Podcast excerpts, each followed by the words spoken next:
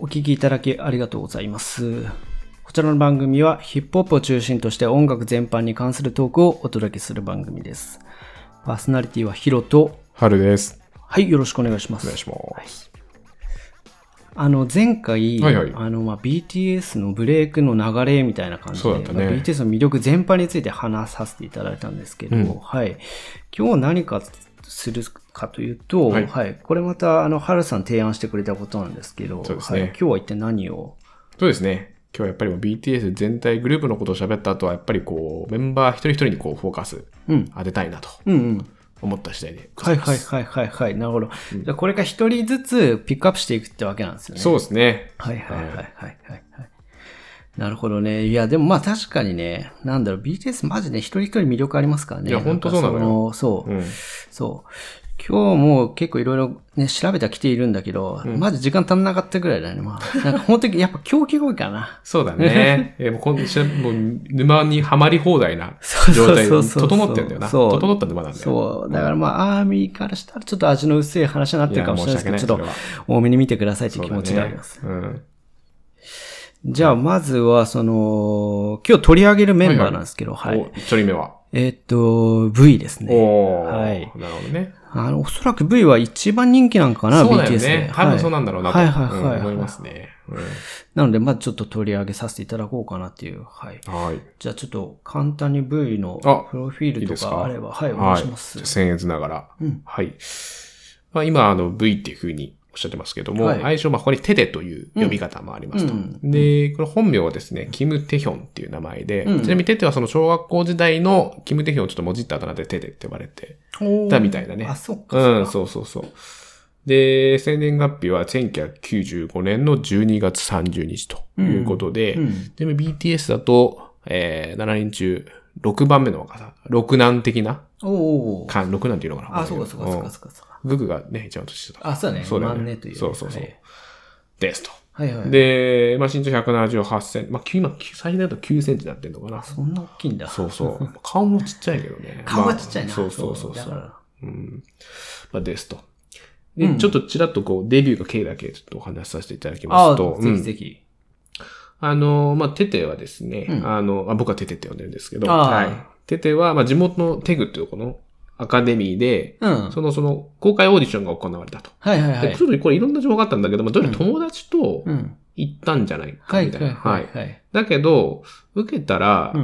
受けようかなと思って、うんだけど、うんまあ、両親から反対されたと。ああ。だから、まあとりあえず見学だけして行って帰るかと。はいはいはいはいはい。そしたら帰り道にはい、ちょいちょいと。うん。ちょっと君、オーディションやっぱ受けなさいと言われ たと。で、それが、あの、ビッグイートの新人開発チームの人だったと。へえ。なので、えっ、と、これもね、これ、これもちょっといろんな諸説あるんだけど、うん一応両親の一応許可を得て、うん非公開のオーディションを受けたと。ビッグイートの。ああ。つまり、地元ではい起きてた公開オーディションじゃなくて、はいはい、うん。。別っていうね、あれ受けたということと。もう特別措置だ。いや、ほんとそうだね。特別措置 はね、もう入れようとしてるってことそうだだ よ。で、そこだけにとどまらずですね、特別措置は。うん。なんと、王子ちゃん受かった後も、うんテグはずっと非公開のまんま。ああ。ごめんなさい手手は非公開のまんまうんへえ。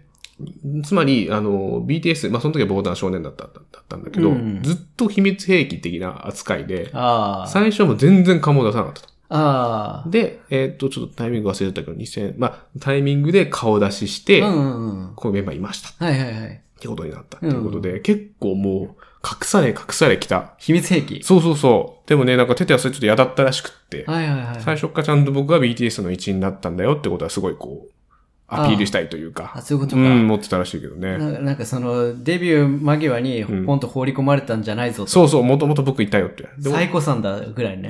最高さんではないんだけど。だから写真の時とかも、うんもう、テテだけちょっと隠れてとか。あかあ。わいそうだよね。。まあでも、めちゃくちゃ盛り上がるけどさ、ファンからすると。いや、そうだうね。んいや、最後に出てきた V だったらねいや、それはいいでしょ。めちゃめゃ。ちゃいいよね。うん。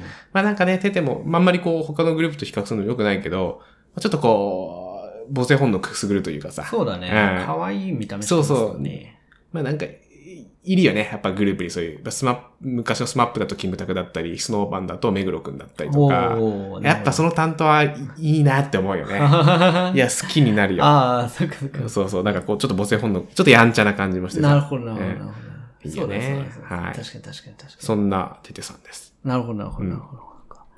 そうですね。じゃあ、あのーまず一曲ね、うんあのーちょっとこれからね、メンバーごとに、まあソロ曲かな、大体、まあ、あの、事情によって変わってきますけど、うんはい、あの、ちょっとピックアップしていきたいなと思うんですけど、んはい、ちょっと一曲聴いてもらおうかなと思うんですけど、はい。一応、あの、その V のね、その音楽的な魅力、うん。えーまあ僕は、そのやっぱりね、その、小悪のシルキーボイスだとはいはい思はってますね。い。ははいい、。確かに。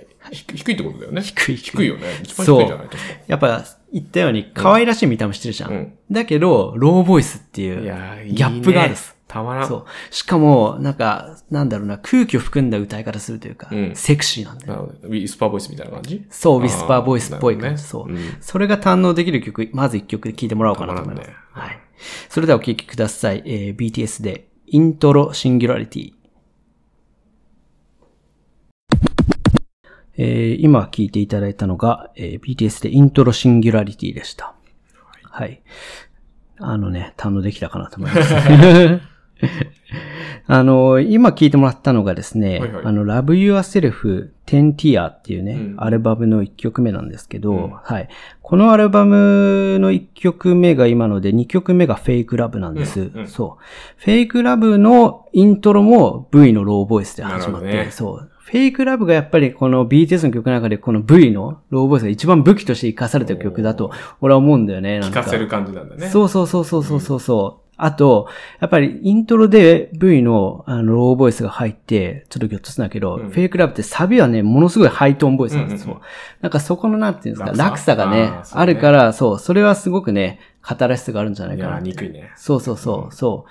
この落差の語る質、うん。やっぱあるらしくて、うんそれを、が、あの、現れたのは、欅のサイレントマジョリティなんですっおて。ーそこでう出てんきカンジャムで、なんか、やってたわ、それ。サイレントマジョリティの落差がある。サイレントマジョリティも最初早くすごく声が低いんだよ、あーサビの声が。そそううだったね確かにそう。で、最初は高いらしいんです。あー確かに。。そうまあで、あのーまあ、落差がありますと、うんはい。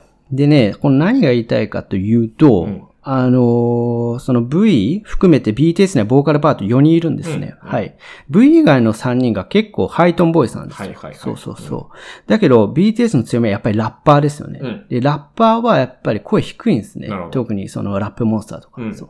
で、やっぱね、V の存在がつなぎ目になってるというかあ、そのバランスそういをうこと成かり立たせてるんですよ。はいはいはいはいそうそうそうそう。そう、だからね、やっぱり、あの、めちゃめちゃ大事だと。なるほど音ね楽。的に見てなるほも、どねそうなんかなとか思っいたややっりぱし完ます全に。分断されてるまんまだとあんまりこうスッと入ってこないんだ。じゃないかなっていあう。ーそなるほどう。ねこれがね、ものすごく、その、でかい意義があるんじゃないかっていう。でそうあ、ちなみに今、はいあの、行ったフェイクラブうん収録されてる、あの、アルバムって初めて BTS がビルボードでアメリカで1位取った曲、あだアルバム。そう、この前話したところのやつそうだ。へ V が一番人気っていうの関係あんのかなーあー ねえか。確かわかんない。火つけた人みたいな感じなのかな。わからんけど。ど。あーなんですまあ、よ。持ってるんだね、とりそうあえずね。そうそうそうそうそうそうそう。で、あと、まあ、俺がね、うん。うん。俺がだけど、V が、ここがいいなって思うのが、うん V がすごいソングライティングのセンスがあるんですよ。あ、全然知らなかった。恥そうずかしながら。そうへーこれがね、すごく、あのー良くて、あの、この話していいんかなって思うんですけど、うん V って、あの、女性経験がないっていうことをえ表だって言ってるんですよね。そうなの知らなかった。間違ってたらすいません。 でもなんかそんな情報を君にした気がまあ、一説。一説にあよれにるよると。そうんでもさっきさ、あの、もう早いうちからさ、その隠されてちゃった話だ、事務あそ所うに。そうそう。だから、相当若い頃から事務所入りしてて、うんうんそう。で、今でもその二十歳そこそこでしょ、多分 V。そうだね。1995年生まれなので。 95年生まれうか。ん。20代中盤ぐらいだよね。そう、そんぐらいだよね。 25、6だよね。そうそうそうそうそうそうそう。だからまあない話じゃないかなって思う。なるほど。そうそう。だからやっぱりそういう特性ゆえに、ものすごくセンシティブな才能を持ってるんじゃないかなって、なるほどね勝手に思っちゃうというかなるほど、なるほど。こう、うちで磨き上げた、こう、ちょっと、なんていうんだろうな、こもってこう、作り上げてる感じなのかな。そうだね。特殊そな環境でう、そう。あの、彼のソソロ曲とか、やっぱ聴いてる、やっぱ情感豊かだなっていうのはすごく感じるへよ。ーそう。そうなんだ。情念すら感じるというかね。あそこまでいっちゃう。そうお。ーそれはやっぱり、なんかそういう特質の人独特の、んなんか、危うさなんじゃないかななるとほ思どう。ね。で、やっぱり BTS はね、去年からね、うんすごくそのコロナ禍をケアしようみたいな、コロナ禍で苦しむ人をケアしようっていんう、そうだねはい、はい。で、やっぱりその V もうん、やっぱりそういう特性ゆえに、うんまあ彼自身もちょっと傷ついた部分があって、それをこう音楽を作ることで消化するっていうことができる人だと思ってて。なるほど。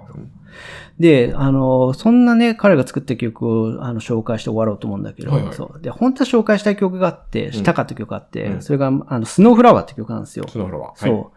この曲は、まあ、僕が前回の BTS の話でもしたと思うんですけど、うんやっぱ僕自身もちょっと辛い気持ちになってうてんなる、ほどそう、はいはいそんな時に、そのスノーフラワーって曲を聴いたんですね。おうそう。スノーフラワーフィーチャリングピークボーイってあって、はいピークボーイってマジで売れてないラッパーなんですよ。あそうなんだそうそうそうそうそう、えーで、もう去年の V ですよ。うんスーパースターですよ。そうだねでおピークボーイなんで知ってたかっていうと、うん俺、K- その韓国のあの音楽うんの Spotify のニューリリース、はいあの、一旦全部聴いてるんですすよごくねそういう極端なことしてるや ば。うんで、そういう極端なことしてれた副産物として、ピークボーイって結構やっぱ才能あって、うんあ、へーいいなって思ってたんですよ。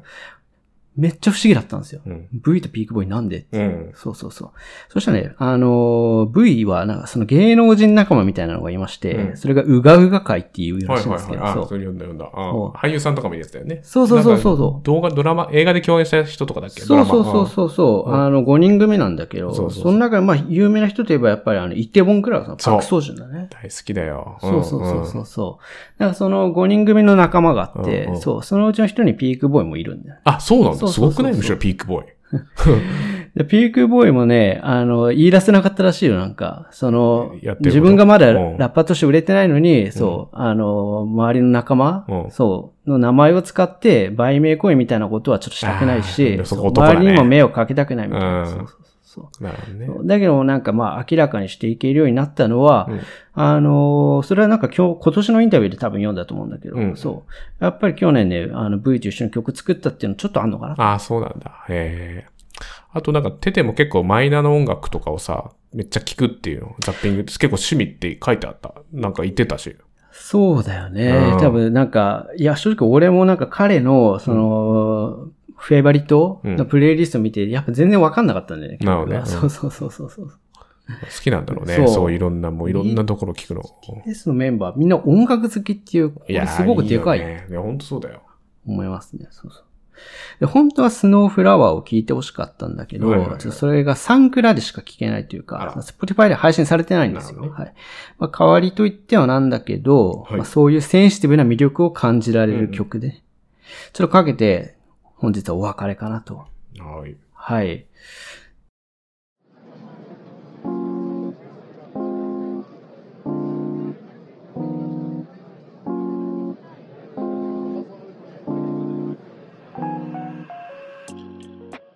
あの、どうですか ?V、なんか語り残したことあるまあでも本当にこう、パッと見とにかく、まあ、人気メンバーというか、うんうんまあちょっとこう、なんだろうな、本当にこう、まあちょっとアイドルっていうイメージもある人なのかなと思ってたんだけど、はい、はい。やっぱそういう音楽的な思考だったりとか、うんそのこう、まあ、センスとかを見ると、まあ、単純なこう一面的なところだけじゃないうん。割とこう深みがよりある人だいや、めっっちゃそうなんですよ。だよねそう。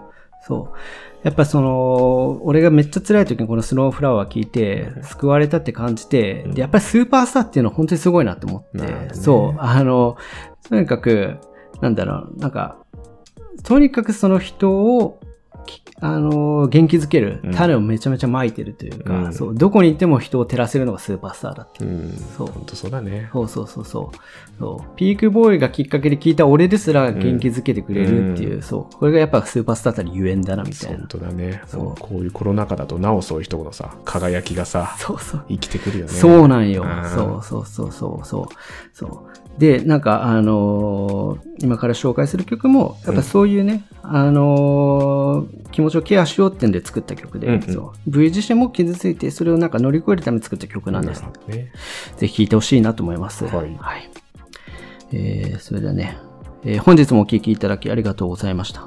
もしよろしければ、フォローもしくはサブスクリプション登録をお願いいたしおます願。いしますそれでは聴いてください。BTS で、ブルーグレイ。ありがとうございましたあ。りがとうございました